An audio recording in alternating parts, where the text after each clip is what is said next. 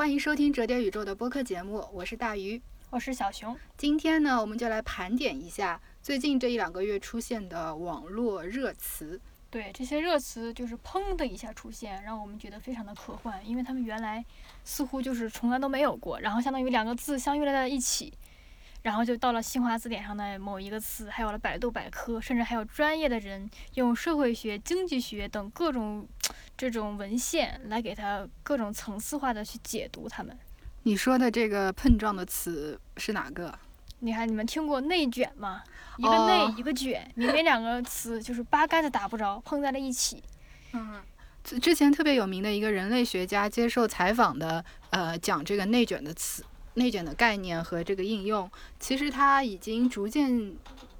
接触到这件事情的真相了。就是我们先讲现在内卷的这个含义吧。其实往往都是所谓的中产精英，呃，受过良好的教育，从事非常知名企业的呃中间岗位，收入其实也不错的这群人，在嚷嚷内卷，对心中的这个沮丧和这种无力感，需要一定的宣泄和和表达的这个空间。这不就是得到了还不满足吗？啊，你这说的有点 cynical 啊！呃，这为什么这么说？那你刚刚的这个解释，所谓的这个科学阐释，翻译过来大白话，不就是这个意思吗？其其实我前两天晚上是戴着耳塞睡觉的，为什么呢？是因为你睡着睡着，突然外面开始修马路了。后来有一天，我晚晚上凌晨两点走到窗边，我看到灯火通明。嗯，原来。就说修马路的人是凌晨才出动，一群人用特殊的机器要对一整条马路进行这个维修。我当时他不能扰乱这个正常人们上班族的这些高峰期啊，通流嘛。是的，夜里工作。然后我看着那些人，而且你知道最近已经挺冷了，晚上，嗯，然后晚上也就十来度。我看到他们，我想他们没有人会讨论内卷这件事，他们已经直接被折叠进了一个。永远不知道内卷是什么意思的这样一个圈层里面，他们只想看到明天的太阳，就等于他们告诉他们你下班了。是，他们只希望可能不要拖欠薪资，然后有一个稳定的生活。他们不会去关心这个城市里面突然之间有人在乎的这样一种呃所谓的资源的匮乏，可能从他们的嘴里都说不出资源匮乏或者社会不公这些词汇。那所以就是在乎内卷的这些人，是不是《三十而立》的那些主角们？又绕回到了我们上次播客节目聊过的《三十而已》，上上上上上次播客《三十而已，二十不惑》。对，其实他们都是内卷卷的那个 社群的人。对，反正最近《演员请就位二》嘛，也一直拿这个《三十而已》演了无数个片段，然后就是几乎把四个评委看的再也不想而已了。但是总之这个剧就又一次上了热搜。然后我们去聊这几个人物，其实他们其实是真正考虑到内卷的这个核心人物，是不是？呃，《三十而已》里面内卷最严重的是不是代表性的是那个中产？呃，中产主妇，烟花公司店老板娘，天哪，我忘了她名字，顾佳哦，顾佳，对，最近那个她不是代言了，还有一些中产高中中端品牌，什么内外内衣的衣服都是她代言的，都在带货了。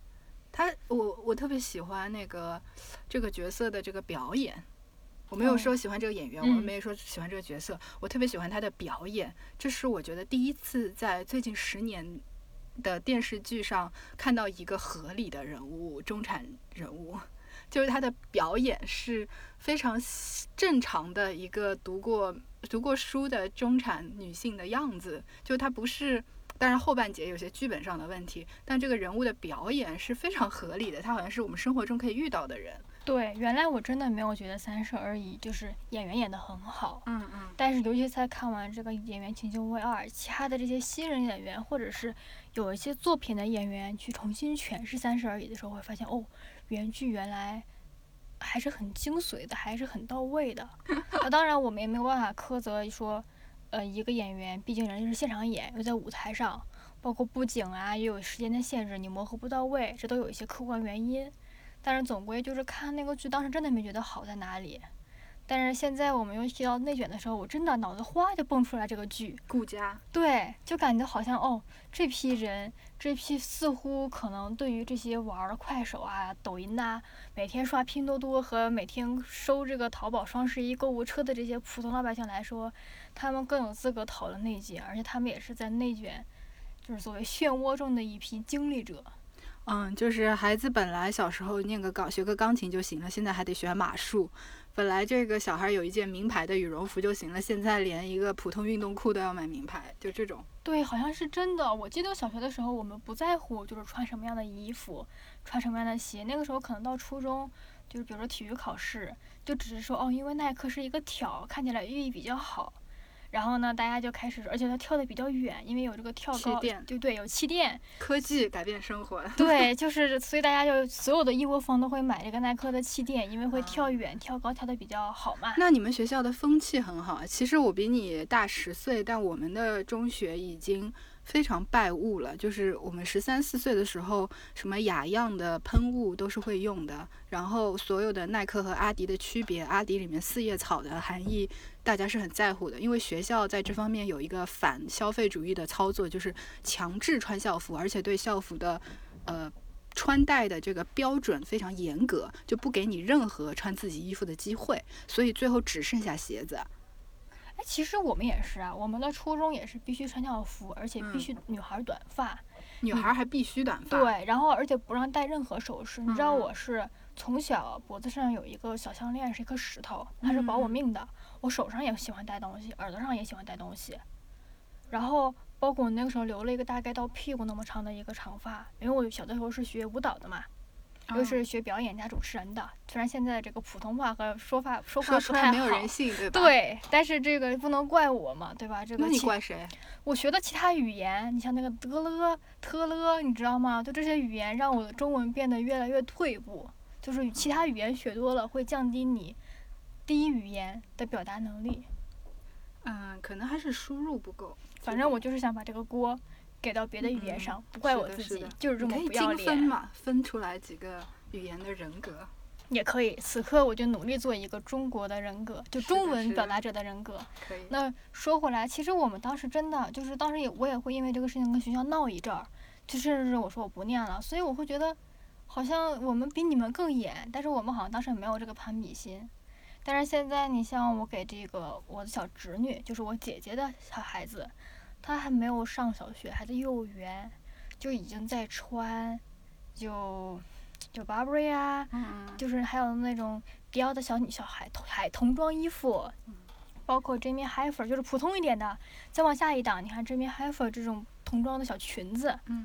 就是包包括 Polo 的童装小就是网球裙儿，就已经在穿了。而且他的幼儿园同班同学，每一个穿的都很好。我觉得这个，如果我是妈妈，我可能会想办法买这个二手，或者让亲戚好友这个送给我。这个那么小的小孩的衣服，真的穿不了多久的。我也是这么觉着的呀。但是他们他的同班同学就已经开始学，小孩子啊，没有上小学，学了围棋。学了大提琴啊，这个是要从小学的，有一句讲一句，这个是要从小学的。是他从他的一天就已经排满了，啊这孩子懂个啥呀？就是加减乘除还不懂的，就已经从早上八点到晚上八点，就十二小时排的满满当当。嗯，就是有稍微有点过分。就你讲的这一种内卷，其实说不定父母心里也很明白，一个是孩子这么小，你就算排满他也学不进去多少；另外一个，其实连学这个东西的目的或者孩子的兴趣也没有太多时间考虑，但是父母就被迫的觉得，哎呀，这个整个大流，这个平均值都在往上跑，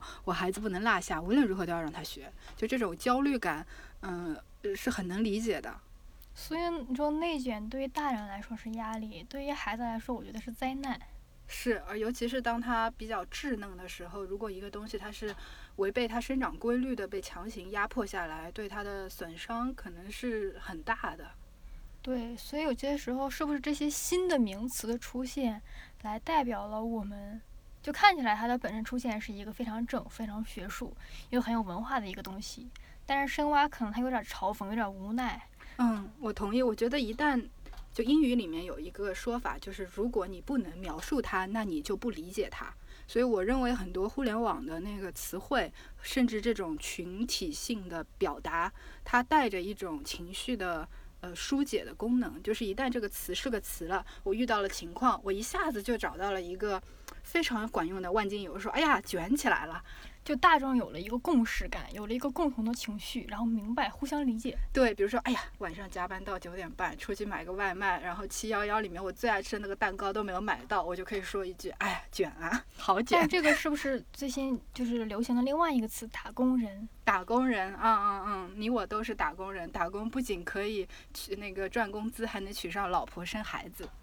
但是这个的词到底又是什么意思呢？嗯，我觉得这个跟内卷非常像。因为内卷描述的是一个规律，就是他试图用一个词解释发生的一切背后的深层次的原因。然后打工人是主角。对，打工人就像蜘蛛侠、钢铁侠，就是现在我们就是个，就是我们就是毒液里面的那个男主角。哦，明白了。所以打工人等于这个 character。呃，就以前的 loser。哦，然后这个内卷表示一个 world building，是个世界观。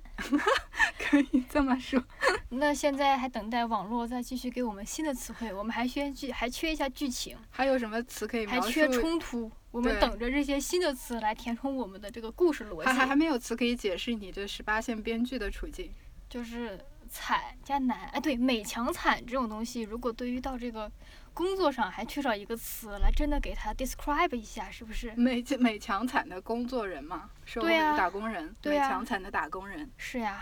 哦，是哦，职场上不太有。以前很多年前有杜拉拉升职记，但是它那个是升级打怪，外资企业五百强那种模式，现在也不存在了。对，而且这个东西对于现在来说，已经成为了这个上个世纪的光辉。而且就基本上已经成为这个白雪公主一样的这个梦想的我给你分享一下我们八零后的梦想啊。我们小时候小学看的是日剧，嗯，看的呢都是木村拓哉啊，还有那种什么悠长假期啊，是很帅。对，你知道那种日剧里面很重要的一个元素，就是我关注到他们都有自己的房，它是小小的一套市区的公寓，可是是小小的属于自己的。所以，我们八零后的人生目标就是，哎，读个好大学，到外资里面做一份适合自己的工作，肯定在 marketing 部啊，或者在 branding 的部门，然后 PR 部，然后做了以后三年五载呢，存点钱，父母帮一点，然后就买下了一套自己小小的房。下了班回到家，可以走进自己小小的一居室，打开一罐啤酒，然后这个梦呢，大概没有过了多少年就破碎了。就是大概两千年初，这个房价飙涨，一平方米本来我想，哎，市区可能三千五千八，不是的，很快呢，它就是几万了。现在是十几万了。嗯，不要再说了。就是这件事情，就是我我觉得，就当时还没有这么发达的互联网的文化，包括智能手机都没有普及，但是那个梦碎的感觉，其实是非常需要找到一个词去。去解释我们这种八零后在时代的创伤当中感受到的这种撞击，这个词叫啥？长夜难明。长夜 是不是？就是你从小到大，就是看起来是一个长夜，然后还没有醒来呢，这个梦就碎了，所以我们难明啊。对，当时在人人网啊，或者。QQ 啊，MSN，它会有一些说法，就是说八零后没赶上什么大学免费，父母没赶上这个，这个没赶上那个，最后大学还要自己付钱，然后毕业还要自己找工作，就是当时也有这个很早期的互联网的说法，就是这种段子，但是它没有像现在那么几亿人用这个微信，然后在朋友圈能够产生这样一个概念，包括知乎上面能那么大范围的被广泛的传播和应用，但是早年也是会有这样的说法。对，一代传一代嘛，只是原来曾经只是一个说法，现在有了一个专业的名词进入了 dictionary 里 来记录它，而且在使用的时候曲解了它原来的意思，或者说把它的意思做了一次比较浅显的应用，在这个过程当中，其实已经改变了这个词。对你像我们对于九零后或者九五后来说，我身边的一批人，我们曾经大家就是发誓说，想要说三十岁之前这个财务自由。啊，这是你们的暴富梦。对，然后我们就我眼里啊，我的眼里，九零后、九五后都有一个一夜暴富的梦。不，我们没有想过一夜暴富，我们想说靠着一百夜自己的努力，其实是可以实现所谓的这个财务自由。每个人呢，大家合起伙来，就是拼一个，拼一块岛，然后我们像搞个庄园一样，然后来回归到曾经、江这个。南百景图了解一下。对对对对对，就是我们的梦想，就是每个人有一，就是拼多多一样的，就是说包括像这个上海名媛拼一下，拼一下我们。拼一个团，这个团儿的目的就是买一块哦岛，，就是比如说有个别墅吧，我们合合伙把它团购下来，然后改造一下，一人一套，一个一居室，对，但是我们想要那个岛，就是江南百景图里那种岛，想要一片儿。嗯，应天府，对，然后每天可以，比如说来到这个我们就是这个岛，就是我们政治点说，它不属于任何一个国家啊，它就是一片自由地区。然后我们回到中国的时候呢，我们可以划着船，你明白吗？可以划着船去任何一个国家，就比较的唯美。但是现在呢，这个事实比较打击，我们只想着每天混吃等死，就是我们最大的一个梦想。哎，我建议你加强运动啊，这样至少寿命比较长，遇到这个下一次好运的可能性还是有的。对我曾经刚入行的时候，有一个非常这个佛系且看得开且特别自我调侃，但是我是很认真的一个想法，就是说我可以我身体好，然后呢我还可以健身，我心态好，没有抑郁症，每天很乐观，于是呢我就可以长寿，长寿呢就可以熬熬死那些老的，对吧？然后呢我还可以熬着等那些中年的比较有旺盛的，然后但他们喜欢掉头发，而且喜欢熬夜到猝死的那帮人，他们一不小心猝死在了剧组里。你其实在用一个非常直白的在讲一种生活的智慧，就是不管怎么样，如果寿命这件事是目前人类最大的局限性，那其实健康值和拉长这个人生的长度是一个很朴素的方法，去增加自己遇到好运可以享受生活的机会。对，反正总之就是熬死那帮老的，然后等着这帮熬猝死那帮中年的，然后等这帮比我还小的人还没有熬出来，我就变成了 C 位，稳稳躺着。这不就是杨超越的理念吗？对不对？啊，杨超越还是很努力的。那我觉得我也不差他的努力嘛，我就差他那一份锦鲤的运气，对不对？有道理。哦，我同意啊。然后像你记，我之前在那个医院，我就去看一些小毛病的时候，我会看到一些已经很垂暮的人，甚至腿脚不方便。我看着他们那样缓慢的进出电梯，然后非常嗯艰难的去出行的时候，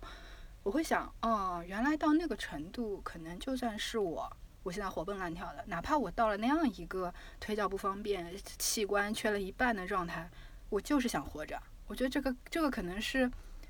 现在想有点早，但是这个事情可能，嗯，就是他那一瞬间会让我觉得很震撼，就是原来我会那么那么想活着，而且你看着所有人，没有一个人，就大多数人不会那么轻易的因为失去了生命功能的某些东西就会求死，他会一直想活着。但是我觉得我得分，当然这个不能说的特别死啊，只是现在还不太成熟的我们年轻的时候说一些对狂话，就我真的曾经研究过各个国家，就哪里这个安乐死是又便宜又好又快的。嗯就是我在那段时间，主要是因为，呃，我奶奶就是过去还在我高中的时候嘛，因为她是医生，嗯，对医生，对，而且他是那种国家的那种军医，嗯嗯，所以她嗯就是相当于还是很厉害、很牛逼的。而且福利挺好的，医疗福利、医疗资源应该比较到位。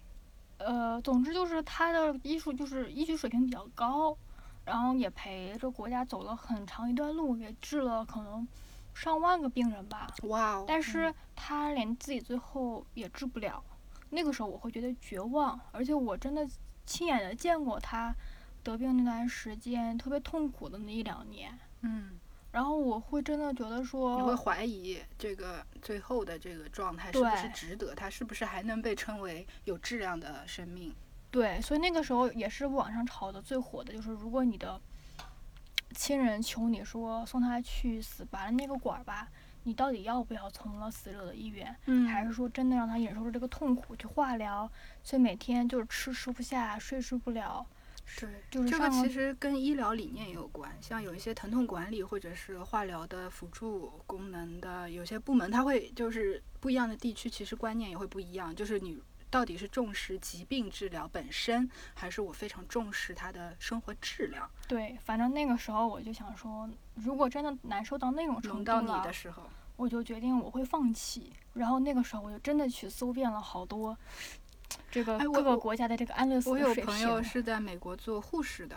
同学，她跟她老公已经签订好了这个拔管的这个条款，就是到什么程度拔，就两个人三十岁不到的时候就已经在医院已经签好这个了。就如果出现重大问题，比如走车走路上被车撞了，撞到重伤，撞到插管，那么如果达到一个什么标准，他们是可以选择治或者不治两个方向。哦，我觉得我未来就是如果有个男朋友，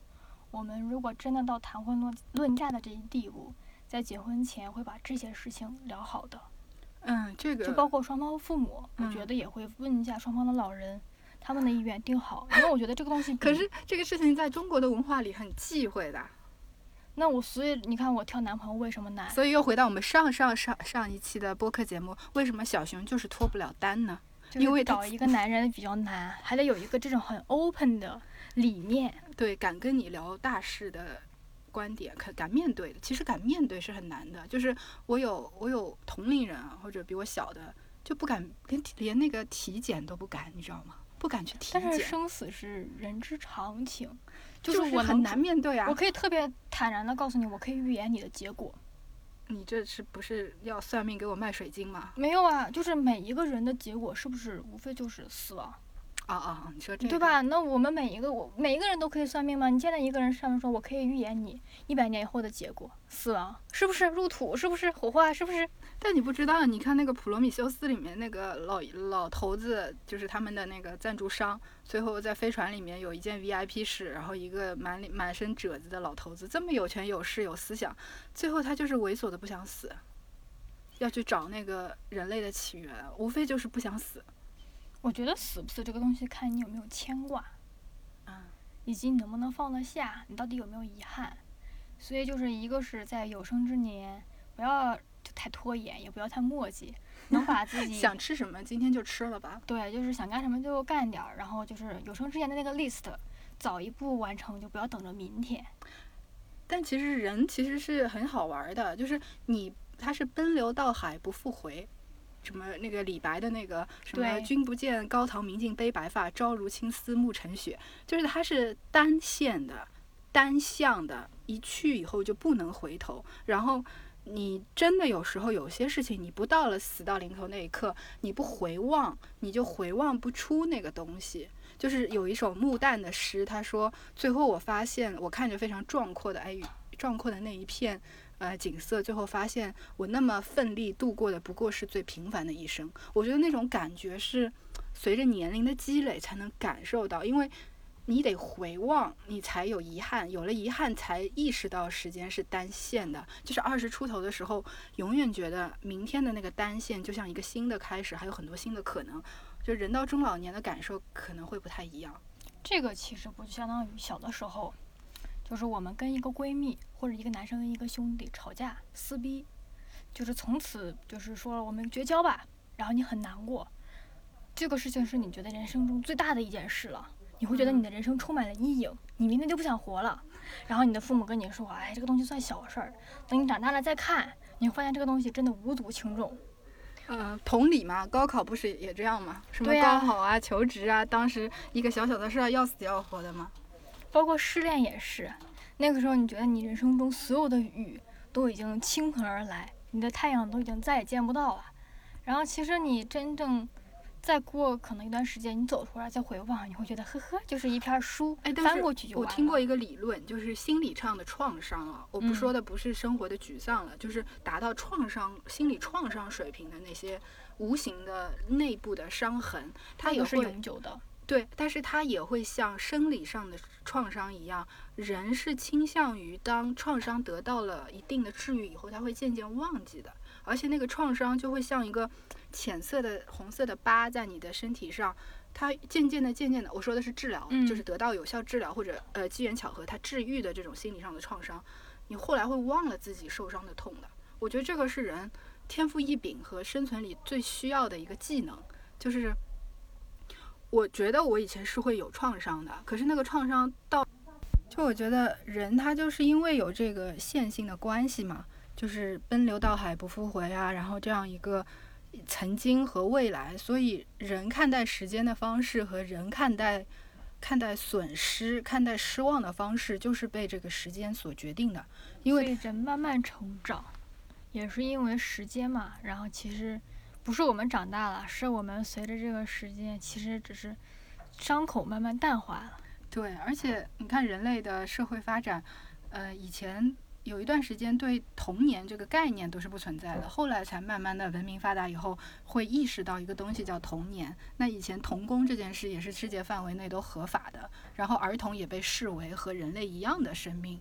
就是没有这个概念在里面，然后现在会有什么童年、青春期，会有很多发展出来的概念，然后一个词就定义了一个东西，然后定义了这个东西对应的东西，比如说青春期，那对应的就是躁动啊，这个这个 puppy love 啊，然后这个情窦初开啊，少女文学啊，什么蜘蛛侠啊这些东西。但这些我反而真的觉得就是这些商品，这些商人。为了卖一些产物，为了卖一些类型，为了打造一些噱头，专门造的词，比如著名的情人节和巧克力，对吧？日本对，还有著名的双十一和双十二。是不是你你这样说，我们以后不会有有机会有接赞助了，我们就失去了这个赞助的机会啊？那我们这段就是一会儿大家就是脑子里耳耳朵里啊，这个是自动一下剪辑掉，我们这个后期水平就懒就不剪辑了啊。好的好的，大家意识上剪辑一下，请那个马云爸爸还是找我们，如果有机会的话。对我们愿意接你的这个代言的和广告的。还有更多的内容推送，可以关注公众号“折叠宇宙”。在公众号“折叠宇宙”里面也有更多的科幻影视推荐啊，还有各种黑科技的很好玩的推送。那我们说回这个呃时间和伤痕，还有这些名词，其实肯定得聊的就是《降临》这部科幻片。对，我们又 Q 到了这部这个特德·江的，它是独一无二的一部科幻片。对，只要它就是你说它是文艺吧，它又不够那么文艺。它是商业吧，它又到到不了那种商业的现象级，但是它就是很独特，就是奥斯卡的电影吗？就是它又没有这种奥斯卡的必要元素在啊，那种世界大同、提各种什么民主平等啊那个。对，就是之前就是折叠宇宙也在就是奥斯卡的那个时间里也写过一篇文章嘛，就是来评论了一下这个奥斯卡获奖电影它必备的几个元素。其实降临是不符合的，但是具体什么元素呢？大家记到时候去这个那篇文章里去看啊。嗯，关注折叠宇宙公众号，直接搜索一下奥斯卡，检索一下奥斯卡，可以找到那篇嗯非常有意思的文章。对，但是说回到降临，其实就是它就是因为它独特，然后你很多人就是找不到跟它很类似的电影。所以他就是比较孤零零，但是又特别有代表性的在那里了。嗯，因为那部小说也很特别，居然是文，我们说不是说歧视啊，就是只是说学科划分。有豆瓣的短评说，我们没想到我们文科生，我们语言学居然有在科幻领域称霸天下的这一天。对，其实你一生的故事里面每一个故事都是在探讨一个所谓的一个 linguistic 的一个东西。嗯，然后语言学上的东西，其实。呃，特德·江他是用语言学写的这个很多一你一生的故事短篇集是吧？我没有还没有过。对，它是个短篇集。然后疫情期间，他也是在一个直播呃直播上，然后我就因为很喜欢他，我就跟了他全程全程。然后你就会发现，他是一个很工科理工男的一个男，就是男生，然后端端正正的坐在这里，然后他讲的每一句话，他用的每一个词汇，都是经过他大脑深思熟虑过的。而且他不像其他的那些嘉宾，就是随口一说或者很自然流畅的说出来，他就是他是加工甄选过的词组才从他嘴里说了出来。对，而且那个频率不会慢，他又不像那个杨志刚那种，对他不像国家领导人抑扬顿挫，他又不像杨志刚念台词那种永远都是慢悠悠，他其实是一个很正常，大大大家的大脑能接受的一个频率。但是他这个自己脑子里过的速度很快，因为为什么呢？就是他讲的词汇每一个词，就是已经 easy 到小学生都能听懂，嗯，而且连在一起这个句子是你不需要二次去思考的，就直接，反正对我的大脑来说，其他嘉宾讲的话有可能会带一些 which that，我还要再过滤一次，他的一些从句里诠释的是什么，我会给它拼在一起。哦，原来他这句话讲的是这个意思。他的话不需要，就是特德·江用的英语是简单句为主。对，嗯，而且他讲的话就是从来没有废话。他几乎就是如果你要把他说这些嘉宾讲台词，每一句都是台词的话，特德·江可能讲的没有一句话是说是废戏的，就是你拿到这句话，可能前后都不接了。嗯嗯。明白了，这是我觉得他厉害的地方，所以爱他呀。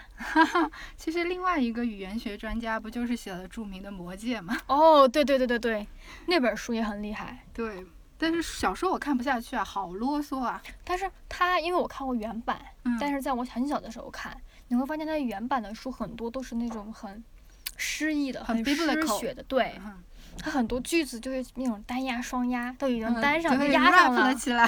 所以它就是好像这是很多国外，尤其是欧洲导演，嗯还有这种喜欢这种可能这种古典文学的这些作家呀，包括导演去喜欢演，就是用的一个语法。像我嗯之前就在国外跟的那个大卫芬奇，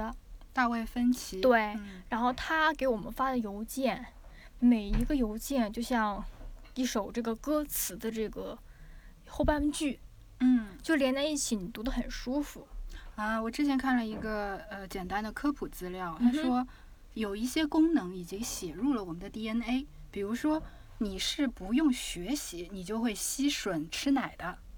因为那个涉及到你的生存问题，是婴儿生下来就是大多数普通婴儿啊，呃，它的平均值是要求婴儿是自己会吸奶的。还有就是人类到了两岁或者前后一个范围，天然就要开始说话了。就是这是对人类婴儿的一个平均值，它会有一个平均值，这是大多数。这些功能是被写入我们的 DNA 表达，到了那个点儿，基本上就启动了。但是阅读和写作是人类发育过程当中，整个人类发展到现在特别相对来说很新的一个功能。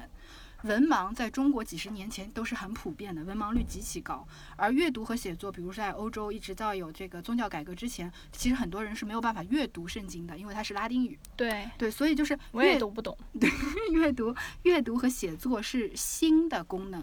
从人类的基因的自带功能来说，所以如果不进行针对性的阅读练习、写作练习，反反复复的学习如何掌握语言表达，人类天生的这个阅读写作能力是差的。所以，具备这种非常厉害的阅读写作能力的人。他一方面有天赋，但是很多时候这个就是一个训练和练习和敏感度的这个漫长的练习过程。但你这样子讲啊，就是我在想说，这个因为它是就是是 DNA 决定的嘛，嗯，那是不是我们稍微编辑一下这个 DNA？那未来就是人类可以生来就有阅读写作的能力？可以啊，你你说的就可能就是一个加速进化。X Man 里面他们只想到了基因变异是什么，变个火，变个变个冰，穿个墙出来，就那种非常肤浅的 特异功能。我们可以编一个功进，化一下，然后可以可孩？子生下来就会说话，是不是有点吓人啊？但是我是想说，让我的孩子生下来就会赚钱，我想改变一下这样子的 DNA，是不是？那你编的是对钱的欲望呢，还是数钱的能力啊？那我只能去等马云死后研究一下他的 DNA。可是我觉得马云这种就是大富大贵、大起大起大开的这个人生，有很多是命运。你能编辑命运吗？基因这个东西里可以带命运吗？我觉得很难吧。逗我们来这个 DNA 一下老罗的命运吧，就是还债对他还了四亿了，已经，我很希望知道我哪一天可以有能力先欠四亿。人家欠了六个亿，还了四个亿，我要求不高，而且不出半年就能把剩下的还完。太厉害了，太厉害了。我特别想知道他是怎么赚的钱，以及怎么还的，以及他就是他很厉害，在于他已经就是落到这里了，落到六亿了，然后还能继续赚钱，还有人给他钱，还有人给他活，对不对非常有意思的商业的说说明这个人真的很厉害，嗯，他的幸运和能力很好，让别人愿意再次给他机会。就这个东西，我是希望我未来的孩子拥有的。是可以吧？你期望值有点高啊。所以想要一个 AI 的孩子吗？要一个 AI 的大儿子，可是你再要一个基因编辑的小儿子。可是你都控制完了，他们也不会给你惊喜了。那我只控制到五岁之前，对不对？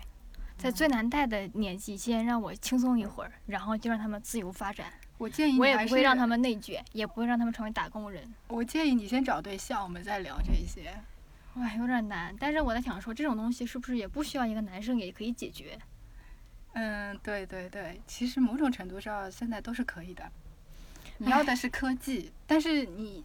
建议还是体验一下脱单的感觉。我也想找呀。因为这个你刚刚也说了，就以前跟朋友吵架啊，这种都是惊天动地的感受。其实人的内在的一个精神需求和这个情感生活的这个汹汹涌澎湃，跟世界变局一样的重要，一样的大，其实是可以体验一下。而且你想，说回那个特德·江的降临，人家的这个命题就是，如果你已经知道你生命的终点，呃，生下的孩子并没有一直陪伴着你，至少你都没有机会见到孩子成年，老公也离开了。那即便是这样的人生，要不要过？女主角就是选择我还是去过一遍。就这个，我觉得是这个电影和这个小说这个概念特别打动人的一点，就是它是个哲学问题，就是，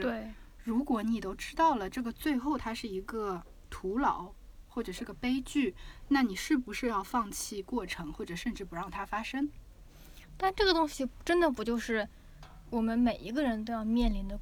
这个事情吗？就是你做了一个选择，最后发现没什么用。对呀、包括我们每个人的终点都是死亡，嗯，不管是去天堂还是所谓的就是轮回，不管走我们走宗教还是走这个呃佛学，反正就是或者是走这个灵道啊，就是反正 something 好，还是真的入土了，从此画上句号了，再也没有意识了。但是这个之间，在死亡之前，我们还是得过呀。是你这样讲也是，就放大了看，那个小问题不就是这个问题吗？就是有可能你不管你高考的时候你志愿上填哪个大学，然后过了五年，你发现其实也没太大区别。哦，这个还是有区别的，对不对？如果我们都要是拿这种就是生的这个节点来比较，它是有区别的。嗯嗯嗯。但是如果我们以死为终点来比较，整个人要不要过，那肯定我们所有人都要过，只是过得不一样。但是如果只是高考、中考这么一个节点，或者是比如说考研、啊，这三个人生的节点，标准，可能里面有时候还是有必然性，毕竟对它是有有一定的这个呃社会学的依据。对我觉得得看的在于说这个高考、中考、考研这些，包括考博、包括求职、包括恋爱这些点，如果你是在你自己的人生长流中去比较，针对于死亡来说它不重要。但是如果你是跟你的同一阶段的人、同同龄的人、同行业的人去来比较，那肯定你们的这个起点、终点、高潮点、落点不一样，嗯，会影响你人生的命运。就是每个人一个命运，如果像一条河流，它的沿岸的崎岖程度和不一样环节的水流大小都是不一样的。对啊，所以如果只看着自己的话，是可以奔流到海不复回的。你老看旁边，老看旁边，难免在起起伏伏的时候，心里就会不自在。对啊，就是这样子嘛。啊，我觉得今天我们从这个热门的几个词，居然可以一路聊到科幻片，最后还能聊到你这个要给两个孩子，两个想象中还不存在的孩子搞 AI 和基因编辑，最后还是回到了这个非常高级的话题啊。我们还是很厉害的嘛。对哦，我总结一下，我更高级一点啊，我拔高一下今天的这个话题。我你刚刚讲的时候，我其实首先想到的是，呃，著名的那个呃被被定义为可能是存在主义，他可能自己不觉得是存在主义的那个法国哲学家加缪，哦，西西弗的推石头上山的故事。对，这本书他也讲了几层，就是人生最后都是死的，所以这种死它是一种荒谬性。那最后西西弗他的快乐就是在推石头的过程中感受石头摩擦的那个阻力，然后感受一次一次上山的过程，这件事就是快乐本身。还有另外一个我想到的是那个诺贝尔得奖的那本文学书，嗯，叫黑塞写的《德米安》。哦，它里面有一句话，就是就是你讲的，就是你只看着自己的河流就行了。他说的是，我所渴求的，无非是将心中付之呼之欲出的本性付诸于嗯生活。就是这个，它也是一个，就是在我的青春期给了我非常多力量的一个观念，就是它确实很 powerful，很 powerful。因为这个真正的好鸡汤，好吗？，好鸡汤啊！那推荐大家去阅读一下的是，呃，三本书，一个是特德·江写的《你一生的故事》，其中有一篇短篇就是改编成了著名的科幻电影《降临》。第二本这个估计二十分钟不到就看完了。是呃，可以买一本支持一下出版行业。对啊、第二本书呢就是西西弗的神话，是由加缪写的一个哲学书，也是短篇集，挺好看的。这个得看一天。也可以看一辈子，对，对时不时拿出来翻。第三本就是黑塞写的小说《德米安》，啊、其实德米安就是双男主的故事，真的是，对但这个我当时断断续续看了一周，然后嗯它还真的很适合，很就是很很沉浸式，对很带感，对，就是对于这种创作行业的人呢，他的故事非常适合这个改参考各种梗，对，一个是用他的梗学习他的梗，德米亚和男主角的对话，对，然后他的这个人物关系和他的这个理念呢，也非常适合用应用到各大的这个人物关系的剧情张力中。对啊，看来就是高文化、低文化、高级的和通俗的之间也没有分得那么清，很多好的东西它是相通的，打动我们的东西也是非常相似的。对，主要这三本书呢，我们觉得都可以陪伴你一生，哎呀，这个厉害了！是不是？那感谢大家今天收听《折叠宇宙》的播客节目，我是大鱼。我是小熊，那更多的内容可以关注我们的公众号“折叠宇宙”。那有什么想跟我们说的呢？也可以在这里或者来折叠宇宙我们的小窝来给我们留言。对，那我们下期节目再见，拜拜。拜拜。